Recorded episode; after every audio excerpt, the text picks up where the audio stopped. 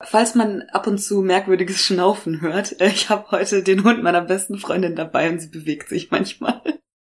Ja, das ist nicht Michael Myers.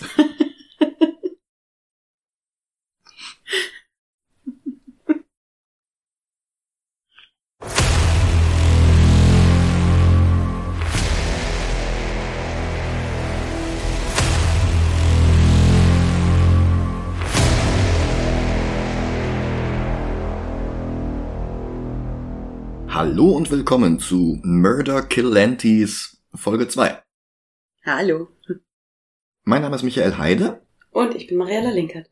Und das texanische Gartenwerkzeugmassaker hatte bereits die wichtigsten Zutaten für das Slasher-Genre zusammengestellt. Hauptsächlich jugendliche Opfer, nicht zimperlich, was die Gewalt anging. Dazu ein erschreckender, aber zugleich ikonischer Mörder mit einem coolen Namen und einem Design, das im Gedächtnis blieb und dann halt, wie wir festgestellt haben, das Final Girl. Davor hatten Filme höchstens, weiß nicht, zwei von diesen Punkten erfüllt. Bates tötete zum Beispiel nur Erwachsene und die Mordenden im letzten Haus links waren weder cool noch ikonisch. Viele FilmexpertInnen sehen darum Black Christmas von Bob Clark als den ersten richtigen Slasher-Film. In Deutschland hatte der den etwas sperrigen Titel Jesse, die Treppe in den Tod. Der ist wie TCM ebenfalls von 1974. Beide Filme liefen sogar am selben Tag in den Kinos an. Chainsaw in den USA. Jesse, die Treppe in den Tod, allerdings zunächst nur in Kanada. Und tatsächlich sind bei Clark schon sehr viele Zutaten vorhanden. Einige Studentinnen werden an einem Feiertag, in diesem Fall Weihnachten, der Reihe nach getötet. Darunter übrigens eine junge Margot Kidder, ganze vier Jahre vor ihrer Rolle als Lois Lane im ersten Superman. Der Täter ist in ihrem Studentinnenwohnheim, ruft sogar eines der Opfer von einem anderen Raum aus an und die Kamera präsentiert das Geschehen in manchen Szenen aus der First-Person-Perspektive des Killers. Einer der Lieblingsfilme von Steve Martin, wie sich später herausstellte? Also eigentlich könnten wir da auch eine Folge zu machen. Allerdings sieht Regisseur Bob Clark selbst den Film nicht als Vertreter des Slasher-Films, sondern als klassischen Psychothriller wie Don't Look Now, alias Wenn die Gondeln Trauer tragen von 1973 oder der davon inspirierte Alice Sweet Alice alias Communion von 1976. Und außerdem kam Jesse, die Treppe in den Tod, vier Jahre vor Halloween heraus, spielt aber an Weihnachten und das würde uns jetzt in die Zwickmühle bringen, entweder einen Weihnachtsfilm im Oktober zu besprechen oder einen Halloween-Film erst im Januar oder Februar nachzureichen und das behagt mir beides nicht ganz. Mal gucken, vielleicht reichen wir noch eine volle Besprechung des Films nach, aber auch wenn wir Clarks Einschätzung folgen und seinen Film aus den Slashern ausklammern, ebnete er dem Genre doch zumindest den Weg, so dass der erste richtige Slasher-Film nicht mehr lange auf sich warten lassen musste und deswegen wollte ich ihn jetzt eingangs kurz erwähnt haben. Und der erste richtige Slasher-Film ließ dann auch nicht mehr lange auf sich warten. Auftritt John Carpenter. Und zudem habe ich sehr viel mehr gefunden als zu Toby Hooper. Carpenter kam aus einer Kleinstadt in Kentucky, in der nichts los war, so dass er sich in gleich zwei Hobbys hineinsteigerte, die er von seinen Eltern erbte. Sein Vater war Musikprofessor und Studiomusiker für Stars wie Johnny Cash und Roy Orbison, also machte auch John Musik. Seine Mutter hingegen hatte eine Leidenschaft für das Kino und sie nahm ihn schon als Kind mit in einen 3D-Science-Fiction-Film, also drehte der kleine John schon kurz danach seine eigenen ersten Filme über Monster aus dem Weltall. Das wird er auch als Erwachsener noch tun. Er hat dann auch konsequenterweise 1968 sein Studium an der School of Cinematic Arts begonnen. Über die und ihre prominenten Alumni habe ich in Folge 76 von Movie Gelantis ja auch schon kurz gesprochen, denn auch David S. Goyer ging später dorthin. Er drehte dort den Kurzfilm Captain Voyeur über einen Stalker, der eine Frau verfolgt, die sich dann allerdings überraschend wehrhaft zeigt. Ein Motiv, das er noch häufiger aufgreifen würde. Außerdem lernte er an der School of Cinematic Arts einen gewissen Dan O'Bannon kennen, und die beiden produzierten gemeinsam mit billigsten Mitteln einen 45-minütigen Science-Fiction-Film Dark Star. Story und Drehbuch hatten beide zusammen verfasst, inspiriert von Philip K. Dick und Ray Bradbury. Sie brauchten dann von 1970 bis 72, um ihre Vision umzusetzen über Astronauten, die sich an Bord eines kaum noch funktionstüchtigen Schiffes langweilen. O'Bannon, der auch die Hauptrolle spielte, machte parallel dazu seinen Abschluss an der Schule, Carpenter brach sein Studium hingegen ab. Den Produzenten Jack Harris, der in den 50ern Science-Fiction-Filme wie The Blob oder 4D Man produziert hatte, dem gefiel das Ergebnis sehr und er gab Nachdrehs in Auftrag, um auf Spielfilmlänge zu kommen, damit er das Ganze auch vermarkten konnte. Unter anderem wurde ein halbwegs zahmes Alien in Form eines roten Wasserballs hinzugefügt, gesteuert von Carpenters Freund Nick Castle, der auch bei der Kamera assistierte und der uns im Verlaufe dieser Folge noch wieder begegnen wird. Die Produktion wurde insgesamt sehr turbulent und frustrierend für alle, aber der fertige Film hat heute Kultstatus. Und jetzt muss ich tatsächlich nochmal kurz zu O'Bannon abschweifen, weil die Geschichte einfach spannend ist, voller interessanter Details ist und weil es einen weiteren Film zur Folge hatte, der zwar nicht direkt Slasher-Film ist, aber ähnliche Tropes hat. Denn O'Bannon sollte danach eigentlich an der geplanten Dune-Verfilmung von Alejandro Jodorowsky arbeiten, mit Designs von Chris Voss, Jean Giraud alias Möbius und Hans-Rüdi Giger. Die Musik hätte von Pink Floyd stammen sollen und als Cast hatten unter anderem Maler Salvador Dali, Regisseur Orson Welles, Musiker Mick Jagger und die europäischen Filmstars Alain Delon und Udo Kier unterschrieben, bis irgendwann klar wurde, dass das Budget niemals ausreichen würde, um diesen Film zu drehen und dass das umfangreiche Drehbuch eine Filmlänge von ungefähr drei Tagen erfordern würde. Das war halt wirklich dick. Also klar, heutzutage würde man da eine HBO-Serie draus machen, aber ähm, wir sprechen jetzt von Mitte der 70er, da war das halt nicht praktikabel. Und die Zeiten der Kinoserials waren da halt auch vorbei. Woraufhin O'Bannon, inspiriert von Darkstar, einen weiteren Film über Astronauten im All schrieb, diesmal ohne Humor, dafür mit sehr viel mehr Horror. Und so war das Alien diesmal kein wasserballförmiges Maskottchen mehr, sondern ein Monster, das nach und nach die gesamte Crew tötete. Ridley Scott wurde der Regisseur, O'Bannon vermittelte, dass Voss, Möbius und Giga nach der gescheiterten Dune-Produktion dann halt eben die Designs für diesen neuen Film entwarfen. Das Ergebnis war ein voller Erfolg und die Geburt des Alien-Franchises. Und das meine ich damit, dass auch das die klassischen Regeln der Slasher-Filme verfolgt, nur halt eben im Science-Fiction-Bereich. Aber du hast halt auch diese übernatürliche Bedrohung, die eine Person nach dem anderen wegtötet und bis am Ende das Final Girl übrig bleibt. Ja, und äh, Ridley Scott hatte ja explizit gesagt, dass Texas Chainsaw Massacre äh, ihn wahnsinnig inspiriert hat. Ja, ja, das, das, das greift dann auch wieder ineinander. Ja, aber was hatte Carpenter in der Zwischenzeit gemacht? Um den geht's ja hier eigentlich. Der schrieb ein Jallo-inspiriertes Drehbuch namens Eyes, also Augen, verfilmt von Irvin Kershner, der ein paar Jahre später das Imperium zurückschlagen ließ Produzent dabei war John Peters, der später für die ganzen Probleme bei den gescheiterten Superman-Filmen zwischen Christopher Reeve und Brandon Routh verantwortlich werden würde. Darüber habe ich in Folge 138 von Movie Genesis gesprochen. Die Hauptrollen hatten Faye Dunaway, Brett Dourif und ein junger Tommy Lee Jones. Der fertige Film heißt Eyes of Laura Mars und auch das war ein Psychothriller und kein Slasher. Carpenters zweite Regiearbeit war die Howard Hawks Hommage Assault on Precinct 13 ein spannender, aber auch extrem brutaler Thriller über eine Gang, die ein kleines Polizeirevier belagert. Bis 2005 war der Film in Deutschland auf dem Index, aber auch in Amerika bekam Carpenter Probleme, weil er die Szene nicht herausschneiden wollte, in der ein kleines Mädchen am helllichten Tag auf offener Straße erschossen wird, um das Ausmaß der Skrupellosigkeit der Verbrecher zu demonstrieren.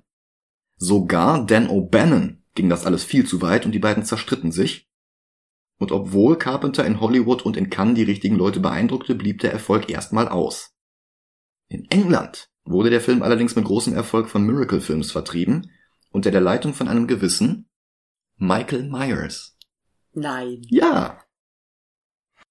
Gleich dreifach wichtig für Carpenter wurde dann die von Hitchcock inspirierte Fernsehproduktion Someone's Watching Me über eine Journalistin, die von einem Stalker gequält wird basierend auf einer wahren Geschichte, ausgeschmückt von Carpenter, der ja schon in Captain Voyeur ähnliche Elemente hatte. Das brachte ihm dann die Aufnahme in die Directors Guild of America. Außerdem lernte er seine spätere Frau Adrienne Barbeau kennen, auch wenn er zu diesem Zeitpunkt noch mit Deborah Hill zusammen war, mit der er schon an Assault on Precinct 13 zusammengearbeitet hatte und die im Verlauf dieser Folge noch wichtig werden wird. Vor allem aber konnte er einige Techniken ausprobieren, die er bei seinem nächsten Film verfeinern wollte. Dieser nächste Film? The Babysitter Murders. Das war zumindest der Arbeitstitel von Produzent Irwin Yablans. Der kam auf Carpenter zu und schlug vor, er sollte einen solchen Film drehen über einen Stalker, der ein paar Babysitter umbringt. Der Gedanke war, dass jeder mal Babysitter war oder Babysitter hatte oder zumindest jemanden kannte, was den Stoff zugänglich machte.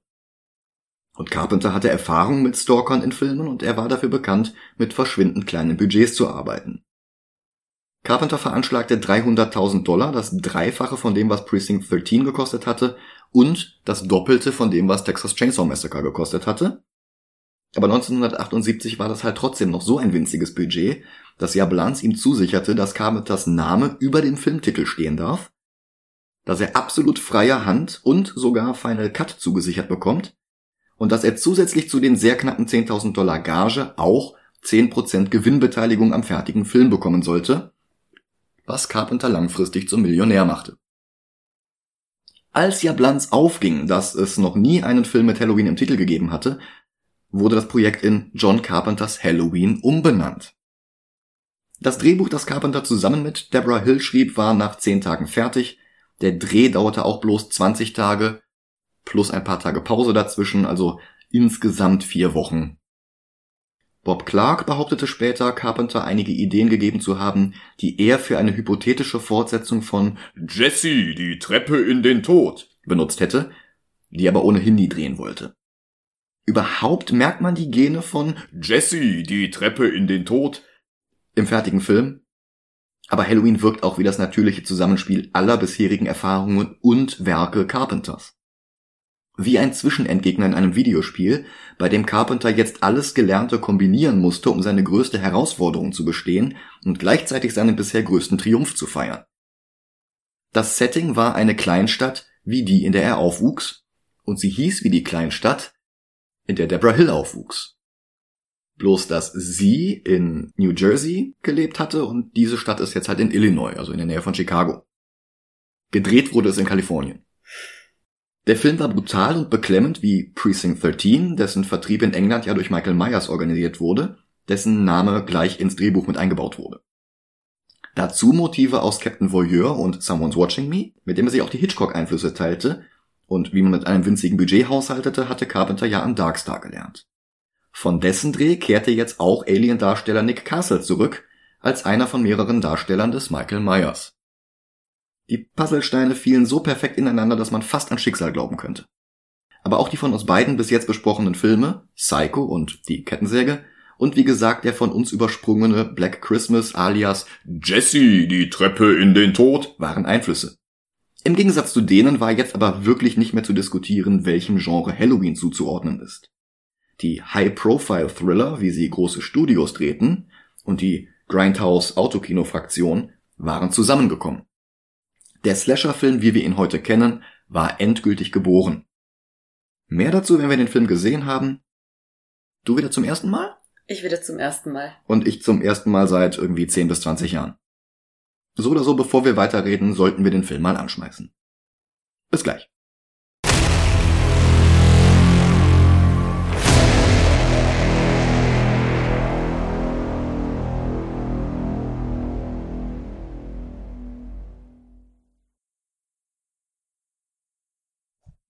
Und da sind wir wieder.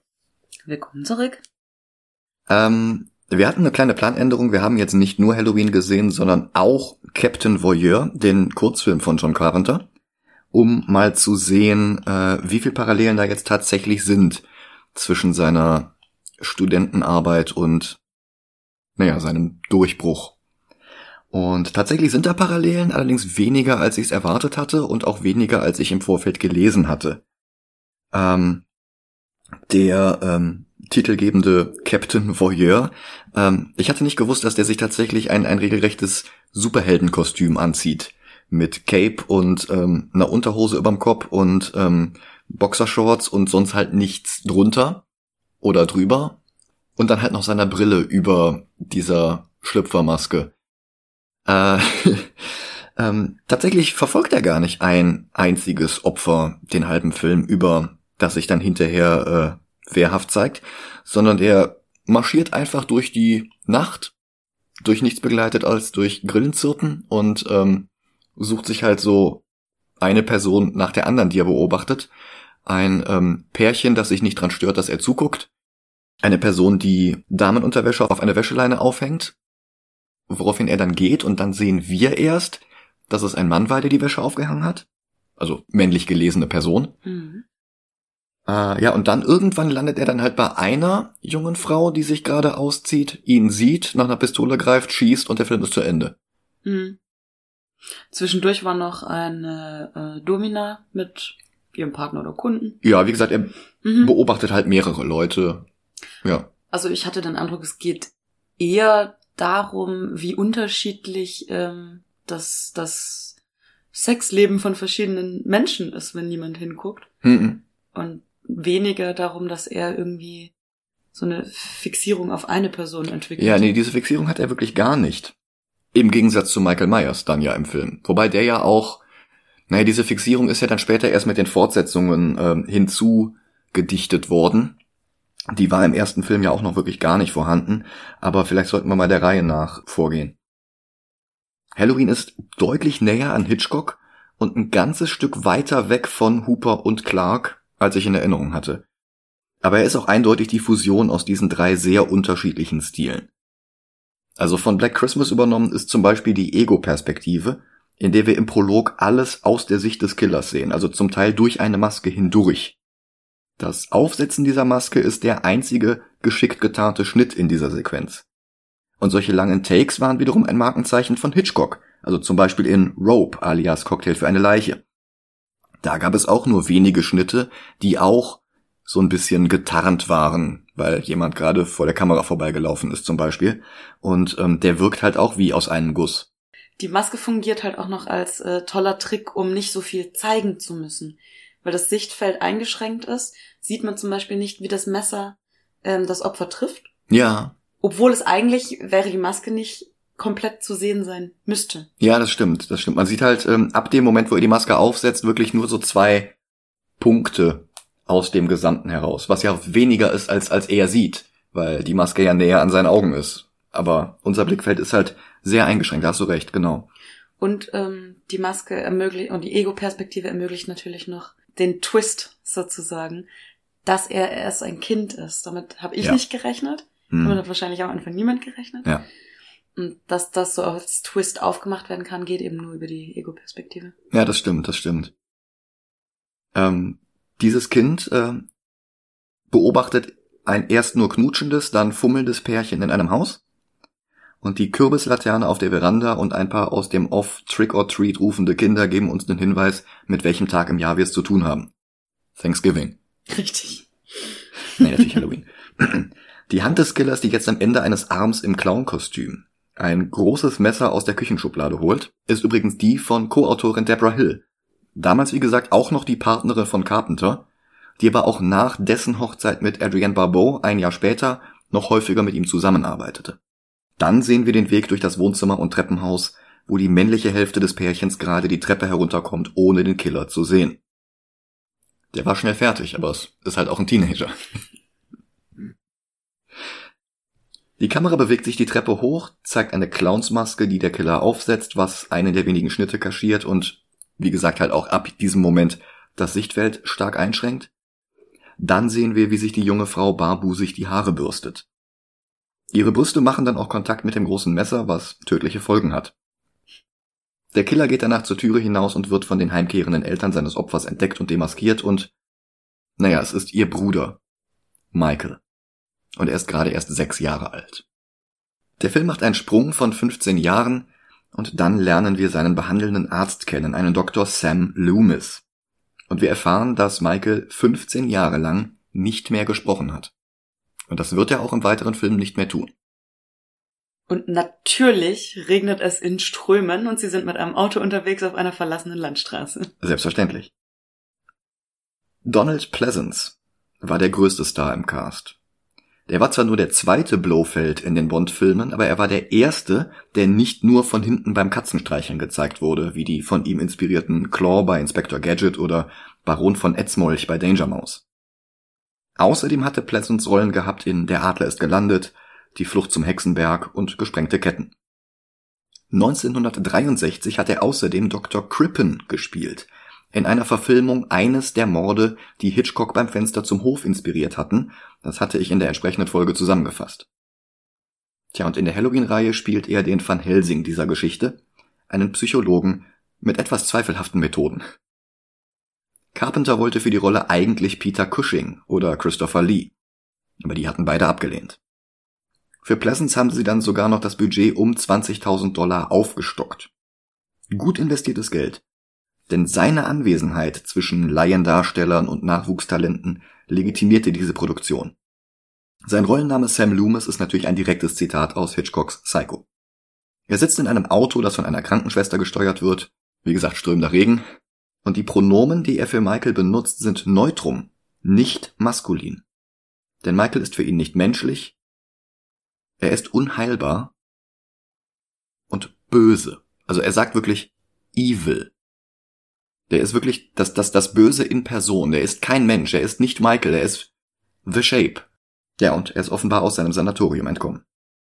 Michael stiehlt dann auch der Krankenschwester das Auto und fährt nach Haddonfield, wo der Prolog gespielt hatte. In dem schlechten Licht durch die Windschutzscheibe mit dem strömenden Regen hatte ich die ganze Zeit erwartet, wie man es heute aus äh, Spielen und Filmen kennt, dass plötzlich jemand mitten auf der Straße steht oder mhm. sowas. Oder aber im Rückspiegel zu sehen ist. Und das ist halt ausgeblieben. Mhm. Dafür sieht man eine äußerst zweifelhafte Darstellung von Menschen mit psychischen Erkrankungen. Ja. Ja. Also Carpenter war halt selbst in einem Sanatorium gewesen und hatte dort ein Kind gesehen, das sich nicht verbal äußerte und dessen Blick eher als abgrundtief böse deutete.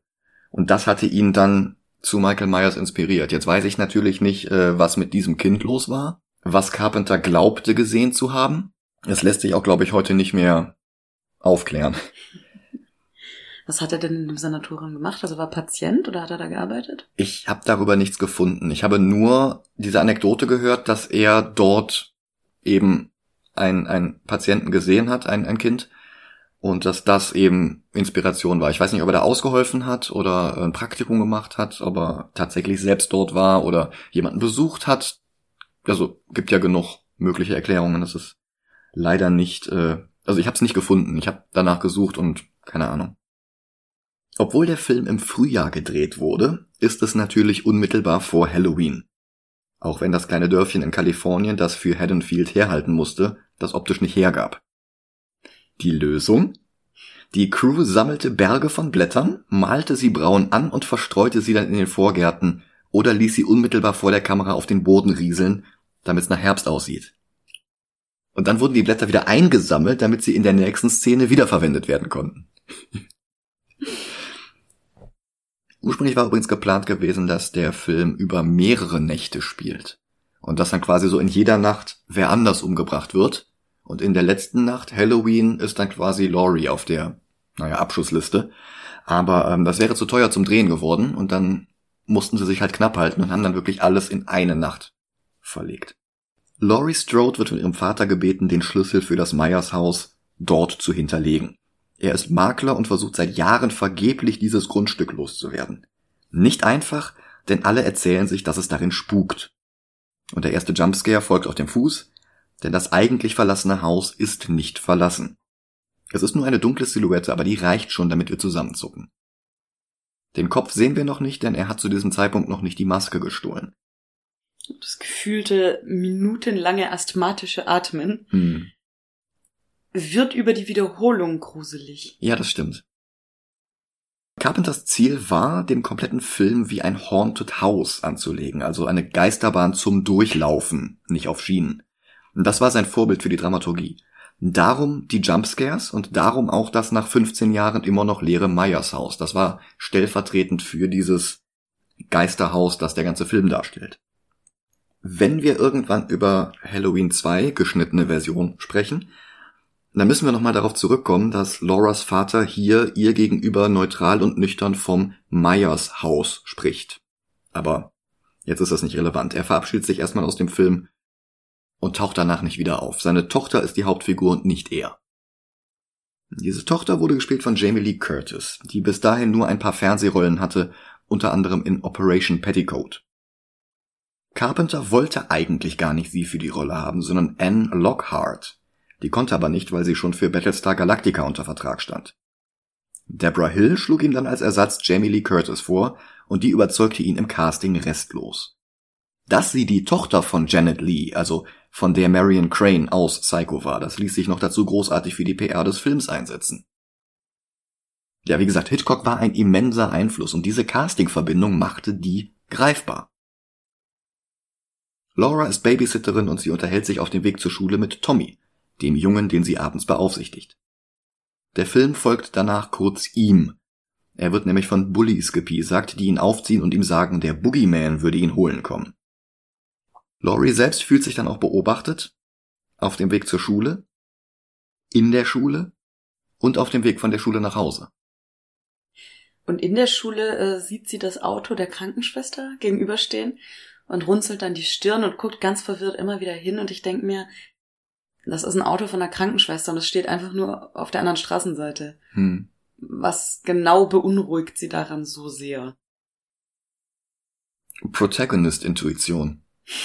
ist das sowas wie Plot-Armor nur früher? Vielleicht. ja, ich glaube, es ist einfach nur ähm, der Spannungsaufbau, den Carpenter hier versucht. Und dazu muss sie einfach schon eingeschüchtert sein, als es mhm. noch gar keinen Grund dazu gibt, weil wir vor dem Fernseher oder vor dem Bildschirm oder der Leinwand wissen, dass sie bereits jetzt in Gefahr schwebt. Dr. Loomis untersucht inzwischen die Strecke nach Haddonfield und er entdeckt den Lieferwagen eines Handwerkers, dessen Leiche daneben liegt. Von ihm stammt der Overall, den Myers im Rest des Franchise tragen wird. Also nicht nur im Rest des Films, sondern bis 2022. Und vermutlich darüber hinaus, aber naja. Carpenter nennt ihn in diesem Film übrigens gar nicht Michael Myers. Von Kontexthinweisen wie dem Vornamen des Kindes zu Beginn des Films mal abgesehen, fällt der Name eigentlich gar nicht. Im Drehbuch wird die Rolle nur The Shape genannt und so steht er auch im Nachspann. Carpenter teilt nämlich die Einschätzung von Loomis, dass diese Figur nichts Menschliches hat. Spätere Filme haben dann aber sogar Michael Myers im Titel. Ich glaube, das war dann, um die Leute zu beruhigen, die nach Teil 3 von der Serie abspringen wollten. Es war eigentlich nie eine Fortsetzung geplant gewesen. Der Film sollte für sich alleine stehen. Dann war der aber so ein großer Erfolg, dass sich Carpenter hat bereitschlagen lassen, quasi nochmal eine Fortsetzung zu machen. Die hat er dann, glaube ich, sogar noch nicht mal mehr selbst gedreht. Und das sollte dann aber der letzte Michael Myers Film sein.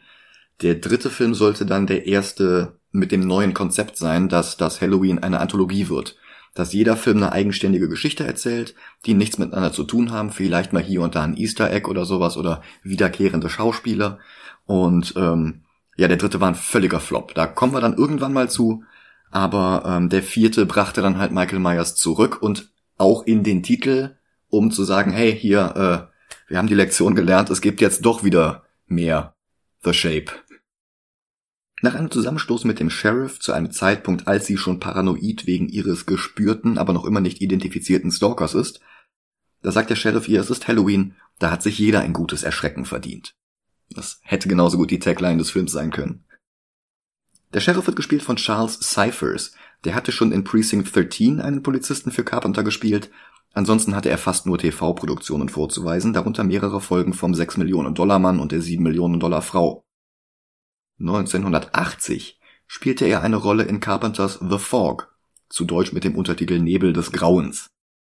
Und Cyphers Rollenname dort war Dan O'Bannon, benannt nach Carpenters Weggefährten aus Darkstar-Zeiten. Die Rolle des Sheriffs Brackett spielte er aber noch in einigen Fortsetzungen, zuletzt 2021 in Halloween Kills. Laurie geht heim, ihr Vater ist nicht zu Hause, sie ist alleine. Abgeschnitten von sozialen Kontakten, wie eigentlich im ganzen Film, bis auf zwei Freundinnen, die ebenfalls Babysitterinnen sind. Annie, die Tochter von Sheriff Brackett, und Linda, die in jedem Satz mindestens einmal das Wort totally einbaut. Die beiden teilen ihre Sorge wegen des Stalkers nicht, den Laurie jetzt schon zwischen der Wäsche auf der Leine im Garten zu sehen glaubt. Und der Film bleibt unklar. Bildet sie ihn sich ein oder ist er es tatsächlich? Ich meine, es gibt gute Gründe für beide Lesarten der Szene. Es ist nicht das erste Mal, dass er einfach zwischen zwei Kameraeinstellungen verschwindet und es wird auch nicht das letzte Mal sein. Michael Myers mag ein gewöhnlicher Mensch sein, aber wie Loomis schon sagte, er ist auch das Böse personifiziert. Im Grunde ist er The Shape und das gibt ihm mehr Macht als seinen GegenspielerInnen. Und es wirft auch die Frage auf, ähm, was ist eigentlich ein Slasher-Film? Muss der Täter oder müssen die Täter menschlich sein? Oder nicht? Jahre später ist Freddy Krueger definitiv übernatürlich. Und wir hatten auch äh, bei Texas Chainsaw schon mal drüber gesprochen, dass ähm, Ridley Scott selbst gesagt hat, dass das ein massiver Einfluss auf Alien war. Ja, von Dan O'Bannon. Ja. Also streng genommen könnte man Alien als Slasherfilm bezeichnen. Und auch Predator, der erste, ist im Grunde genommen ein Slasherfilm. Nur mit Testosteronsöldnern statt Babysittern und einem Alien statt The Shape. Und einem Dschungel statt einem kleinen Vorort irgendwo in, in äh, Mittelschicht Amerika. Aber spätere Filme, die Halloweens Formel kopieren, haben dann auch zu viel gemeinsam, als dass man dann die nach außen ausschlagenden Extremfälle mit hineinzählen könnte. Also Leprechaun ist ein Slasher-Film, aber Alien ist es eigentlich nicht. Und Predator ist es eigentlich auch nicht, auch wenn er, wie gesagt, exakt dieselbe Formel befolgt. Aber mal schauen, wir haben ja noch ein paar Folgen vor uns, da können wir ja noch entscheiden, was wir besprechen und was nicht. Zurück zu Halloween.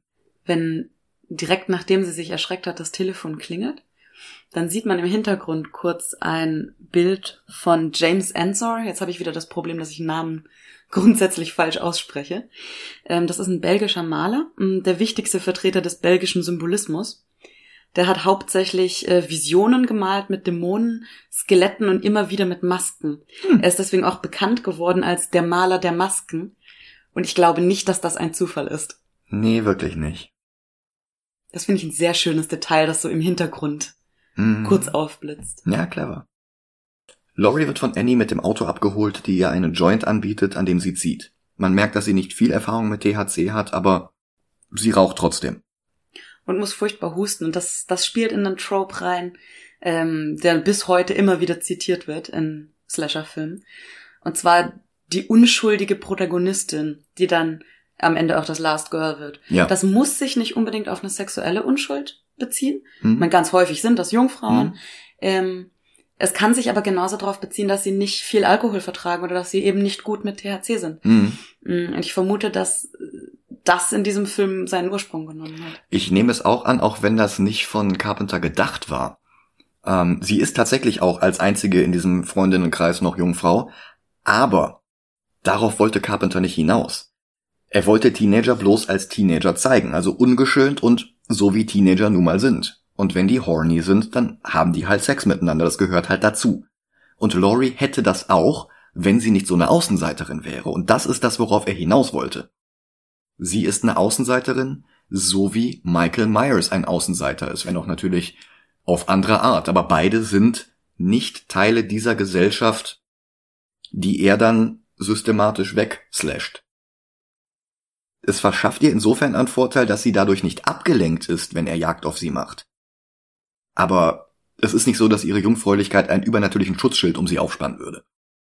Wie das ja dann in späteren Filmen sehr gerne gelesen wird. Ja, und vor allen Dingen dann auch von, von anderen Regisseuren und Drehbuchautoren und Innen in den Jahren und Jahrzehnten danach. Die haben das halt anders interpretiert und ließen dann ihre Filme der vermeintlichen Regel folgen. Aber für Carpenter war eine moralische Komponente überhaupt nicht im Spiel. Loomis untersucht das Grab von Michaels Schwester, das ausgehoben wurde. Und der Grabstein fehlt. Laurie und Annie stoßen auf Annies Vater, den Sheriff. Sie lassen panisch den Joint verschwinden, aber der interessiert ihn gar nicht. Es ist jemand in den Eisenwarenladen eingebrochen. Vermutlich Kinder, glaubt er. Gestohlen wurden Messer, ein Seil und eine Halloween-Maske. Eine Maske, die Filmgeschichte schrieb. Im Drehbuch stand einfach nur, dass The Shape eine Halloween-Maske trägt, welche war nicht relevant. Production Designer Tommy Lee Wallace kaufte zwei Masken von der Stange. Eine war eine Emmett Kelly Clown-Maske, so wie die, die der Joker zu Beginn von The Dark Knight trägt, also ziemlich genau dieses Gesicht, so mit diesen heruntergezogenen Mundwinkeln. Und die war Carpenter nicht gruselig genug. Die andere war eine Captain Kirk-Maske, für Kinder, denen eine einfache Sternenflottenuniform nicht zur Kostümierung ausreichte.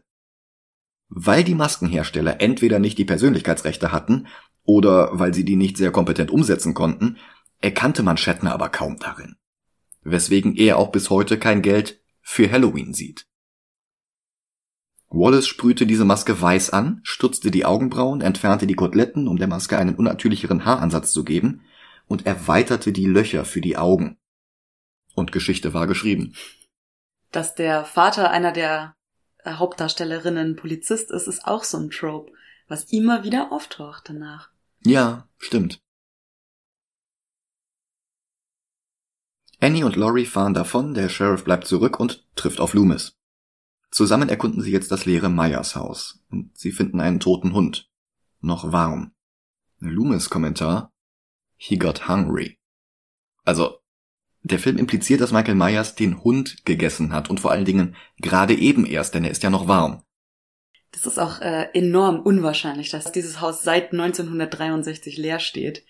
In der heutigen Ökonomie. Ja, das war die Ökonomie von 1978. Ja, vielleicht gab es 1978 auch noch nicht sowas wie Dark Tourism, weil ich garantiere dir, dass dieses Haus heute belagert würde von irgendwelchen True Crime PodcasterInnen, ja, klar. InfluencerInnen. Ja. Das würde für mehr Geld weggehen als ja. vorher. Das ist halt eine, eine, eine furzlangweilige Kleinstadt. Oder ein Vorort oder sowas. Da ist halt, glaube ich, nicht viel Fluktuation. Da, da ziehen die Leute nicht groß hin oder sowas von außerhalb. Oder es ist einfach nicht der Bedarf an diesem Haus da. Vielleicht zieht mal irgendwann ein Kind aus dem Elternhaus aus, weil es jetzt einen Job hat, aber zieht dann wahrscheinlich in die nächstgrößere Stadt. Und nicht hier in das alte Meiershaus. Aber ja, heute würde es sowas nicht geben, ganz klar. Loomis und der Sheriff sehen sich den Raum an, in dem Michael damals seine Schwester getötet hatte, und Carpenter spielt jetzt wieder Geisterbahn und wirft einen Stein durch die Fensterscheibe. Ist das ein Stein? Ich dachte, das wäre irgendein Teil, was von oben runtergekracht wäre, weil das hinterher noch vor der ähm, Scheibe baumelt. Ach so. Also es sieht aus, als wäre irgendwie was von oben vom Dach quasi runtergekippt oder so. Ich habe es auch erst beim dritten Mal gucken gesehen, aber es sieht aus, als würde so ein Teil dann vorm Fenster baumeln, was da vorher nicht war. Ja, mag sein. Auf jeden Fall geht halt die Scheibe plötzlich zu Bruch. Und wir vermuten einfach mal, dass es Michael war, um sie aus dem Haus zu jagen oder so. Der Sheriff erwägt, eine Bekanntmachung herauszugeben und Loomis rät davon ab. Er will nicht, dass die Bevölkerung von Haddonfield Myers an jeder Häuserecke halluziniert. Was halt wieder ein Indiz dafür ist, dass er nicht wirklich an der Wäscheleine stand. Ja, dass sie ihn dahin halluziniert hat. Ja, genau. Und er berichtet von dem kleinen Jungen, den er Jahre zuvor zum ersten Mal gesehen hat. Analog zu dem Jungen, den Carpenter damals gesehen hat. Lange hatte Loomis versucht, zu ihm durchzudringen und ihn zu therapieren, aber irgendwann gab er auf. Myers ist das pure Böse. Und das Einzige, was er, also Loomis, jetzt kann, ist, ihn zur Strecke zu bringen, bevor er Schaden anrichten kann. Also wie gesagt, ist der Van Helsing dieser Geschichte. Laurie ist inzwischen bei Tommy zum Babysitten und der Junge will von ihr wissen, was der Boogeyman eigentlich ist, mit dem die anderen Kinder ihm gedroht haben. Bevor sie antworten kann, ruft Annie an. Auch die sittet gerade und plant, jede Menge Popcorn zu machen und mit Lindsay, also dem Mädchen, das sie betreut, Horrorfilme zu gucken. Äh, während die beiden telefonieren und man Annie sieht, geht hinter ihr langsam die Tür auf und man vermutet schon, oh, jetzt schon? Mhm. Aber es ist nur der Familienhund, der zu ihr in die Küche kommt und ihr auf die Nerven geht. Ja. Mit seinem Gebelle, weil er offensichtlich irgendwas oder irgendwen im Garten hört oder riecht. Ja. Also es ist echt großartig, wie Carpenter mit den Erwartungen spielt da kommt nicht einfach an jeder Ecke der Jumpscare, sondern man erwartet ihn, er bleibt aus und dann kommt er schon wieder nicht und dann kommt er. Das super. Also wirklich kein Wunder, dass dieser Film so wegweisend wurde fürs Genre. Also im Endeffekt, dass er dieses Genre aus der Taufe gehoben hat. Tommy sieht während des Gesprächs aus dem Fenster und sieht Michael unter einer Straßenlaterne stehen. Und jetzt weist er Laurie auf den Boogeyman hin. Als sie dann dazukommt, ist er natürlich schon wieder weg und beobachtet jetzt Annie durch die Glasscheibe der Küchentür. Er wird jetzt von dem Hund überrascht, der kurz bellt, bevor Myers ihn tötet. Wahrscheinlich hat er wieder Hunger. ja, das ist dieser Not the Dog Moment. Ja. So, der kann ja, der kann ja 20 Teenagerinnen wegmeucheln. Mein Gott, aber nicht den Hund. Das ist schon der zweite Hund. Ja, das muss das personifizierte Böse sein. Ja. Das ist ja auch eigentlich wirklich so, so ein komplettes Hollywood-Klischee. Du kannst alles Mögliche machen, aber der Hund wird verdammt nochmal gerettet. Egal ob jetzt Independence Day oder Man of Steel oder was auch immer, der Hund wird gerettet und Carpenter bricht dieses Klischee. Zweimal. Auch Laurie sieht jetzt mit Tommy einen Horrorfilm und zwar The Thing from Another World, auch bekannt als The Thing. Die erste Verfilmung von 1951. Regie hatte Howard Hawks geführt, Carpenters Lieblingsregisseur. Und Hawks Western Rio Bravo hatte schon Precinct 13 beeinflusst. Vier Jahre nach Halloween würde Carpenter ein Remake von The Thing drehen, das eigentlich alle Debatten, es gäbe keine guten Remakes, beenden müsste. Wobei das Remake dieses Remakes auch schon wieder ziemlicher Quark war, aber das hätte es nicht sein müssen. Carpenters The Thing war wirklich, wirklich gut.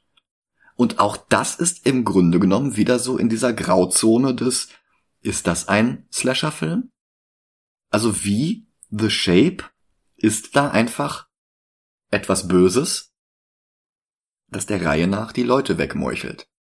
Gut, es ist natürlich noch etwas komplizierter, weil es halt ein Shape-Shifter ist, der dann auch noch das Gesicht seiner Opfer annimmt, um die nächsten Opfer in falscher Sicherheit zu wiegen.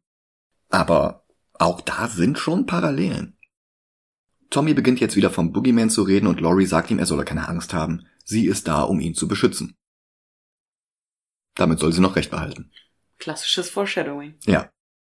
Und sie sagt, an Halloween spielen sich die Leute Streiche und erschrecken sich, da dürfe er nicht drauf hereinfallen. Aber sie unterschätzt Myers. Wie übrigens auch Annie, die sich beim Versuch, ihre bekleckerte Kleidung zu reinigen, versehentlich in der Waschküche eingeschossen hat und der jetzt The Shape auf den Fersen ist. Sie ruft Lindsay um Hilfe, aber die hört sie nicht. Und dann versucht sie durch das Fenster zu fliehen, bleibt aber stecken. Hm. Und ähm, nachdem Lindsay angerufen wurde von Tom, der Annies Freund ist, oder? Äh, von, von Paul. Ah. Tom ist das Kind, das Laurie babysittet. Ah. Paul ist der Freund von Annie. Mhm. Also, nachdem Lindsay von Paul angerufen wird, ähm, der ihr sagt, sie soll Annie ans Telefon holen, geht sie dann in die Waschküche und findet Annie in der Bekleidung, der Pose und dem Spruch eines aktuellen Trends in, sagen wir, ähm, erwachsenen Unterhaltungsfilmen. Hilfe, ich stecke fest. Ja, Halloween war wegweisend für mehrere Genres.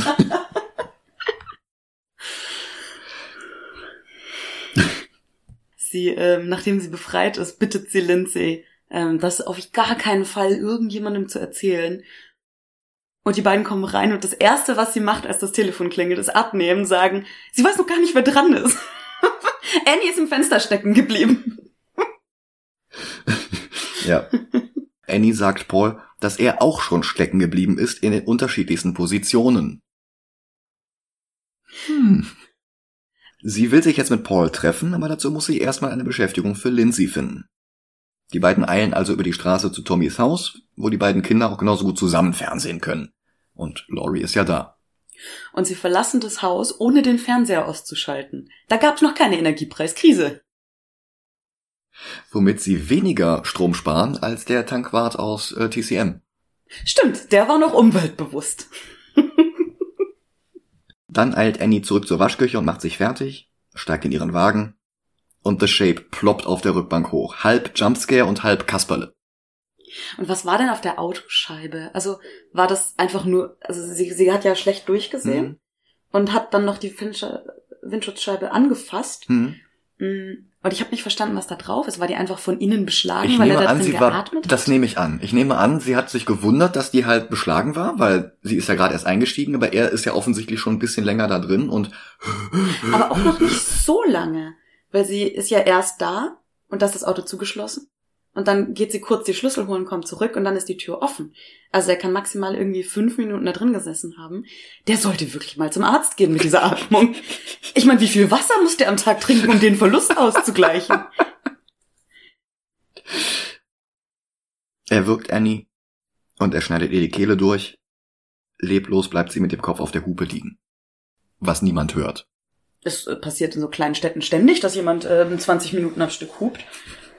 Ja gut, so Also- lange liegt sie da auch, glaube ich, nicht, weil er nimmt sie ja dann ja weg und Ja, das stimmt. drapiert Aber sie. also man, man, man kennt ja Kleinstädte und Dörfer dafür, dass niemand sich dafür interessiert, was die Nachbarn tun. ah, genau. Tommy will Lindsay erschrecken, erschrickt dann aber selbst, als er durchs Fenster schon wieder The Shape sieht. Den Boogeyman. Und zwar wie er Annie ins Haus trägt. Ja, genau.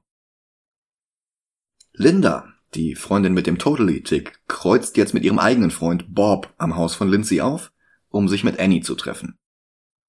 Und Annie ist nicht da. Also, zumindest ist sie nicht in der Lage, an die Tür zu gehen.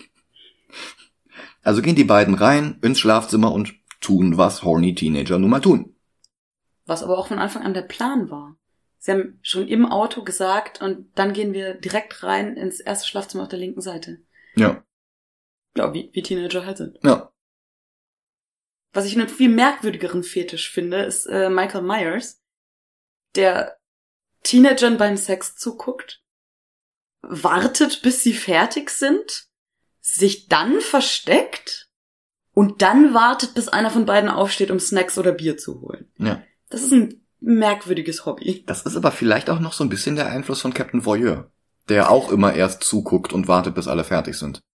Das kann gut sein. Also das Atmen ist auf jeden Fall eine große Parallele zwischen Ja. den zwei. Ja. Ach so, bei der Sexszene im Bett. Ähm, wer in aller Welt hat denn einen Kürbis auf dem Nachttisch stehen, in dem eine Kerze brennt und verlässt dann das Haus?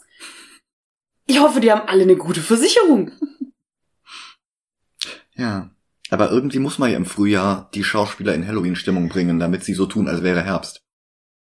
Mit brennenden Kürbissen in jedem Zimmer. Ja, besser als wenn da die braunen Blätter hingestreut werden, oder? Das, das, ist, richtig. unbequem beim Sex. Das stimmt.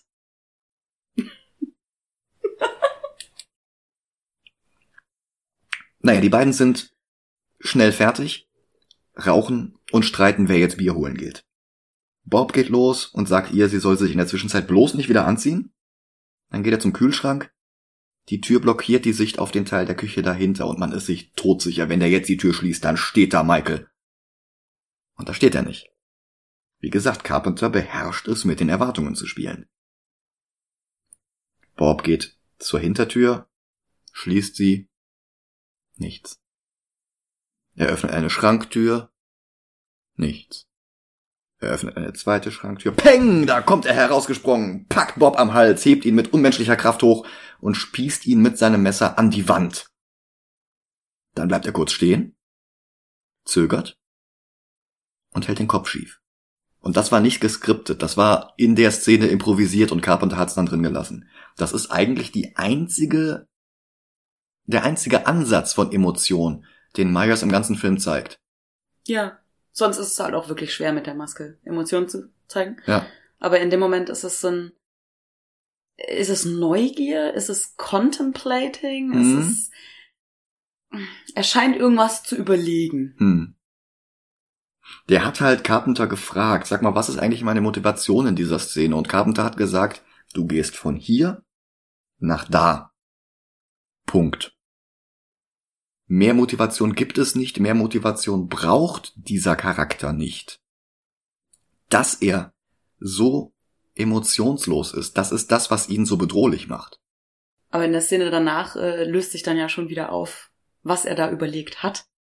Ja, er fängt jetzt wirklich an, mit seinen Opfern zu spielen. Ja, Aber auch das sehr emotionslos. ja. Aber das ist ähm, dieses, was du vorhin gesagt hast, mit dem Shapeshifter. Er verkleidet sich jetzt als Bob mit äh, Hilfe eines Bettlakens, was er über sich wirft wie ein Gespenst, Hm. und der Brille von Bob, die er über dem Laken trägt. Stimmt, damit greift er eigentlich seinem eigenen The Thing vor. Ja. Stimmt. Das war mir nicht aufgefallen, hast du gut beobachtet. So verkleidet besucht er dann Linda und die hält ihn natürlich für Bob. Zeigt ihm ihre Brüste und fragt, ob er irgendwas sieht, was ihm gefällt. Und das Gespenst mit Bobs Brille bleibt nur in der Tür stehen und atmet wieder. Wirkt dabei aber eher komisch als unheimlich. Ja, aber auch nicht gar nicht unheimlich. Es Nee, ist allem, schon weil man ja- etwas angespannt. Ja, vor allem, weil man als Zuschauer ja mittlerweile weiß, wer das ist Ja. und äh, was er tut. Sie greift sich dann das Telefon und ruft Laurie an und in dem Moment tritt The Shape hinter sie und wirkt sie mit dem Telefonkabel. Ja, liebe Kinder, damals gab es noch Kabel zwischen dem Telefon und dem Hörer. Ist das sowas wie das WLAN-Kabel heute? Laurie geht ans Telefon, hört nur Lindas Todesröcheln, hält es für Sexgestöhne und legt wieder auf. Würde ich auch machen. Ja. Sie ruft Annie an und die geht natürlich nicht ran. Sie bringt dann Tommy und Lindsay schließlich ins Bett und macht einen Spaziergang rüber zu Lindsays Haus. Wo sie eigentlich Linda und Paul erwartet, aber die sind natürlich nicht da, um die Tür für sie zu öffnen. Warum eigentlich nicht? Also Bob war ja direkt neben der Tür aufgespießt. Der müsste sie ja eigentlich begrüßen. Wahrscheinlich steckt er zu dem Zeitpunkt schon im Schrank. Hm. Was ich mich ein bisschen frage, ist Linda und Bob wollen Annie besuchen und glauben, dass Paul auch da ist. Mhm. Ach ja, sie hat gesagt, sie wollte Paul erst abholen, Ja. darum das Auto. Und er ist nicht von alleine aus hingekommen und darum ist er jetzt nicht da. Ja, Genau. okay, klar.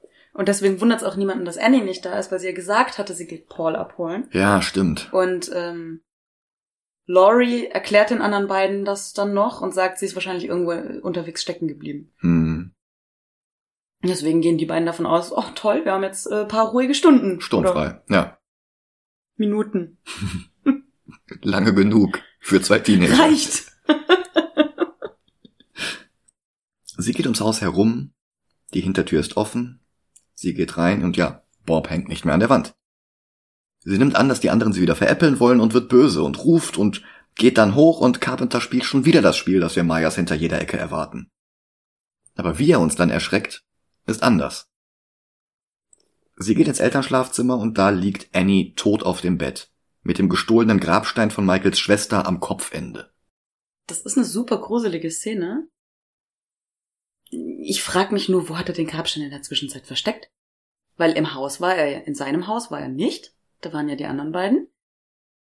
Im Auto war er, soweit ich weiß, auch nicht. Und sonst war er ja nur zu Fuß unterwegs. Das fällt doch auf, wenn man dann die ganze Zeit einen Grabstein dabei hat. Hammerspace. Hammerspace? In Cartoons können Figuren aus dem Bild rausgreifen und einen Hammer hereinholen. Und sie greifen in den Hammer Space. Das Ding ist halt, er ist nicht menschlich. Er arbeitet auch noch nicht mal nach menschlicher Logik. Der teleportiert sich zwischen zwei Kameraeinstellungen weg. Der steht tausendmal von den Toten auf. Der hat halt dann den Grabstein, wenn er den Grabstein braucht. Ja, gut. Zugegeben, dass mich genau dieses Detail in diesem Film stört als unlogisch. Ich meine, wo hatte er denn das Bettlaken her, wenn sie die ganze Zeit im Schlafzimmer ist? Ähm, also es gibt Leute, die bewahren die Bettlaken tatsächlich im Handtuchschrank auf. Und im, soll es geben. Frag mich nicht. Und das weiß er? Er kann Grabsteine teleportieren. Ja, das ist halt der Punkt, ne? Er kann das, er weiß das, was er in dieser Szene können und wissen muss. Weil er eben The Shape ist und nicht Michael Myers mit einer Maske. Also Loomis hat schon nicht ganz unrecht, dass er noch nicht mal von He spricht, sondern von It. Das äh, gleichnamige Buch von Stephen King ist übrigens von 1986. Und weißt du, wer da Regie geführt hat bei der ersten Verfilmung? Tommy Lee Wallace. Das ist der Produktionsdesigner von Halloween 1. Hm. Der, der die Maske entworfen hat. Und es hätte eigentlich eine Clownsmaske sein sollen. Ha. Also diese ganzen Fäden führen wirklich zusammen. Wir waren bei Annies Leiche auf dem Bett. Laurie weicht zurück, dreht sich rum und Bobs Leiche kommt zur Tür hereingeschwungen. Vermutlich mit dem Seil, das Michael vorher in dem Laden geklaut hatte. Hm. Mhm. Das wahrscheinlich auch so lange im Hammerspace war. Dann öffnet sie einen Schrank und darin ist Linda. Totally dead. Sie stellt sich mit dem Rücken zur Wand und hinter ihr ist es dunkel. Und Carpenter drehte dann so langsam an den Kameraeinstellungen, dass sie mehr und mehr Licht einfing. Und so sehen wir die Shatner-Maske hinter ihr erscheinen, ohne dass sich Michael dafür zu ihr hinbewegen müsste. Das ist ein unglaublich geiler Effekt. Er verfolgt sie dann durch das halbe Haus, durch eine geschlossene Tür hindurch. Sie flieht nach draußen und ruft um Hilfe. Sie klopft an fremde Haustüren, panisch, und das hat schon wieder was von TCM. Ähm, er verfolgt sie in die Küche und sie schließt die Küchentür ab. Wer hat denn ein Kippschloss an der Küchentür? Ich meine, das ist praktisch, wenn man von einem Serienkiller im eigenen Haus wegrennen muss. Aber welche Familie mit kleinen Kindern riskiert denn bitte, dass sich das kleine Kind alleine in der Küche einsperrt? Mit dem Herd und den Messern. Naja, es gab ja noch andere Zugänge. Alleine schon durch die Hintertür, die immer auf ist. Äh, ja, aber dann kann man doch die vielleicht Ähm. abschließen statt der Küchentür. Vor allem, die ging ja auch nur von der Innenseite Hm. zu. Das macht ja keinen Sinn, um die Hintertür zu. Naja. Also jedenfalls schlägt er dann einfach seine Hand durch diese Tür und öffnet das Schloss von innen. Weil Amerikaner alles aus Pressspann und Rigips bauen. Und wenn sie da wegrennt, schreiend wie völlig zu Recht die Parallele zu TCM gezogen. Sie rennt schreiend zu einem Haus, wo ihr niemand aufmacht. Sie rennt schreiend zum nächsten Haus. Sie rennt schreiend zu ihrem Haus, wozu sie den Schlüssel hat. Warum rennt sie da nicht sofort hin? Ich glaube, weil die anderen Häuser näher waren und weil sie da Licht hinter den Fenstern gesehen hat. Ja, vielleicht war sie auch einfach im Schock und wollte, dass ihr jemand hilft. Ja, das noch dazu, ja. Oder vielleicht wollte sie auch erst in ein Haus fliehen, wo keine zwei schlafenden Kinder sind. Fairer Punkt. Ja, das ist dann auch das Problem, denn die Kinder schlafen und sie hat den Schlüssel verloren. Und sie sieht The Shape ganz, ganz langsam und gelassen auf sie zumarschieren. Ohne Eile. Und das macht ihn bedrohlicher, als wenn der jetzt unfassbar schnell hinter ihr herlaufen würde. Was er ja offensichtlich kann, das wissen wir. Aber das verschafft ihr jetzt die Zeit, einen Blumentopf so hoch zu werfen, dass er neben Tommys Fenster zerschellt, was ihn weckt, damit er ihr dann die Haustür von innen öffnen kann. Und er lässt sich auch noch ein bisschen Zeit, aber trotzdem ist Michael langsam genug, dass sie es noch schafft. Tommy bringt sich und Lindsay in Sicherheit im, ich glaube, Elternschlafzimmer, das sich von innen abschließen lässt, als wäre es eine Küche. Und Laurie bemerkt, dass das Fenster zerbrochen ist. Der Killer ist im Haus. Zu diesem Zeitpunkt war es noch kein Genre-Klischee. Es wurde erst eins mit den Nachahmern. Aber ja, das ist genau dieses, der Killer ist im Haus. Und er holt dann auch mit seinem Messer nach ihr aus. Aber bei Carpenter wehren sich die Final Girls. Und sie rammt ihm eine Stricknadel in den Hals. Er lässt sein Messer fallen, sie nimmt es. Und dann ist Ruhe. Sie hält den Killer für besiegt und geht zu den Kindern hoch, aber sobald die verschlossene Zimmertür für sie geöffnet wird, ist der Boogeyman auch schon wieder da. Und die Kinder sagen noch, ähm, you can't kill the boogeyman. Hm. In dem Moment steht er hinter ihr. Ja. Und er verfolgt sie bis zu einem erstaunlich leeren Kleiderschrank. Ja, sieht nicht aus wie meiner.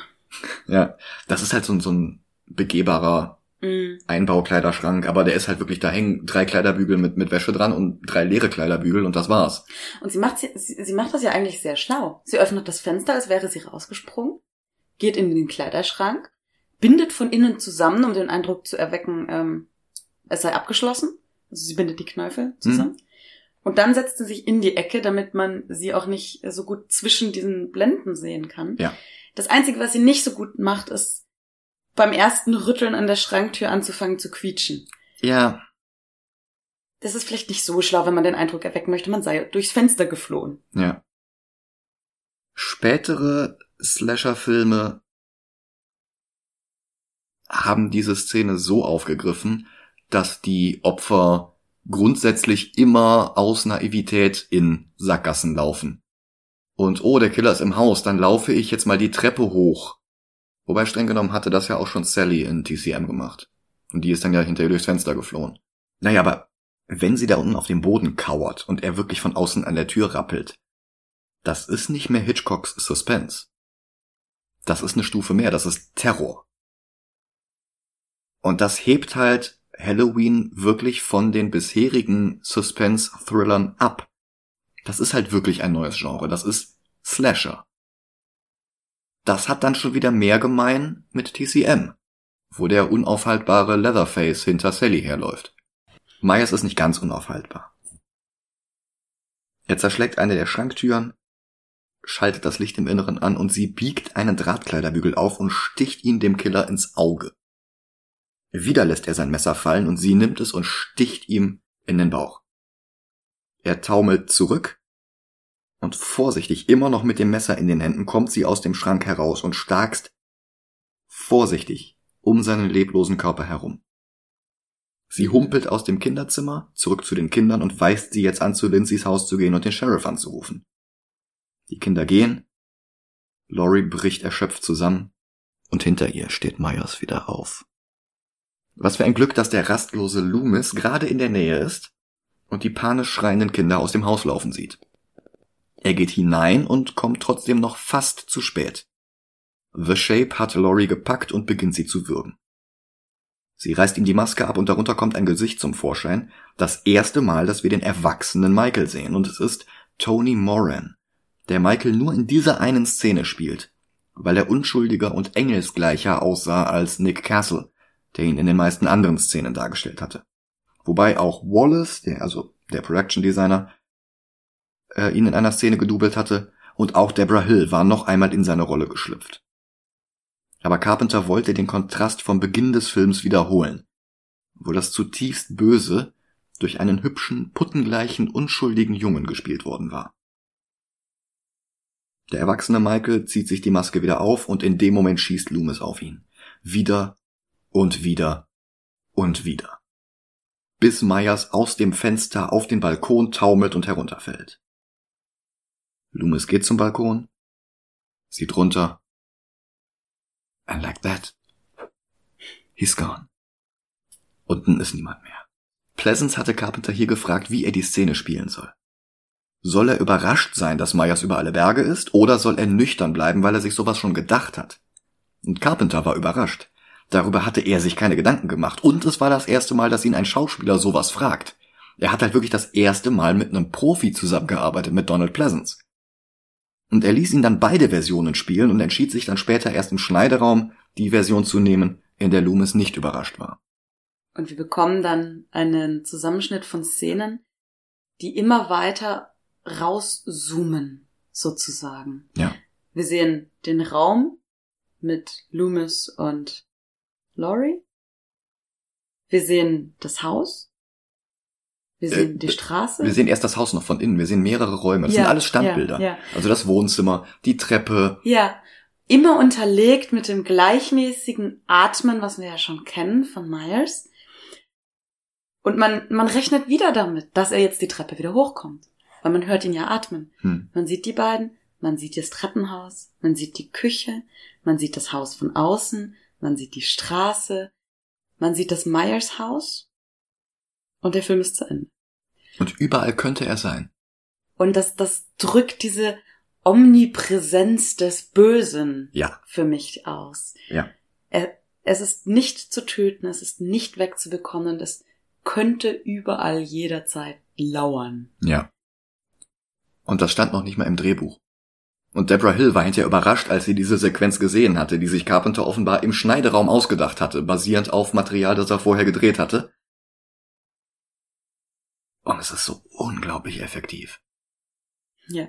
Im, in Halloween Ends, das diese Woche rausgekommen ist, äh, trifft der Fachkräftemangel ja dann auch Michael Myers und er muss sich einen Azubi zulegen. Ähm, aber dazu kommen wir dann wahrscheinlich irgendwann nochmal, wenn wir den Film besprechen. Ja, 2000 33 oder so. Die Liste ist lang. Die Liste ist lang. Ja, wie gesagt, eine Fortsetzung war eigentlich gar nicht geplant, kam dann aber doch. Und dann noch eine und noch eine und naja, wie gesagt, äh, Halloween Ends. Der Titel impliziert, dass das diesmal aber wirklich, wirklich, wirklich der letzte Film mit Michael Myers ist. Aber wir wissen ja, der steht immer wieder auf. Wir müssen jetzt diesen Film ranken. Und ich finde ihn besser als TCM. Deutlich, ja, deutlich besser. Deutlich also nicht besser. nur, dass er mehr Production Value hat, er ist auch sehr viel eleganter. Er, er, er weiß, was er tut. Er, er ist ähm, cleverer. Er spielt mehr mit den Erwartungen. Ja, und er hat eine Aussage, auch wenn ich mir nicht ganz sicher bin, äh, ab wann er die hatte im Produktionsprozess. Halloween jetzt, oder? Ja. Welche denn? Naja, dass, dass eben das Böse nicht besiegbar ist, überall gleichzeitig ist. Ähm, ich bin mir nicht sicher, ab wann wirklich diese Botschaft äh, dazu kam. Hm. Und wie lange es nur gruselig war, ihn als das Böse zu bezeichnen. Aber er hat eine Botschaft. Und die setzt er gerade gegen Ende auch sehr gut um. Hm. Während TCM halt schockt Ja. über, über Darstellung von Gewalt, über Blut. Ähm, aber er hat keine Aussage. Ja. Allerdings ist äh, Halloween lange nicht so gut wie Psycho. Das würde ich eben auch sagen, ja. Psycho ist wirklich nochmal eine Klasse für sich. Aber Psycho ist halt auch kein Slasher-Film. ne? Man könnte theoretisch sagen, dass das Halloween der bessere Slasher-Film ist. Aber Psycho ist halt der bessere Film. Und da wir Psycho in dieser Reihe hier besprochen haben, Ja. würde ich sagen, er hat weiterhin den Platz eins. Das sehe ich auch so, ja. Der Plan steht jetzt noch nicht ganz fest, wie es mit Murder Kill Antis weitergeht. Nächste Woche spreche ich hier erstmal wieder mit Dennis über The Crow von 1994. Und die Woche drauf besprechen wir traditionell wieder einen Film mit Hellboy. Aber hier wird es früher oder später weitergehen. Im Januar gibt es einen Freitag, den 13. Das würde sich natürlich anbieten. Und im Februar gibt es einen Valentinstag, da gibt es auch einen entsprechenden Film zu, das würde sich anbieten. Aber wirklich konkret in Stein gemeißelt ist da noch nichts. Wir werden euch auf jeden Fall auf dem Laufenden halten. Folgt uns ruhig auf Twitter oder auf Facebook. Und ich würde mich freuen, wenn ihr das nächste Mal wieder zuhört. Macht's gut. Tschüss. Bis bald.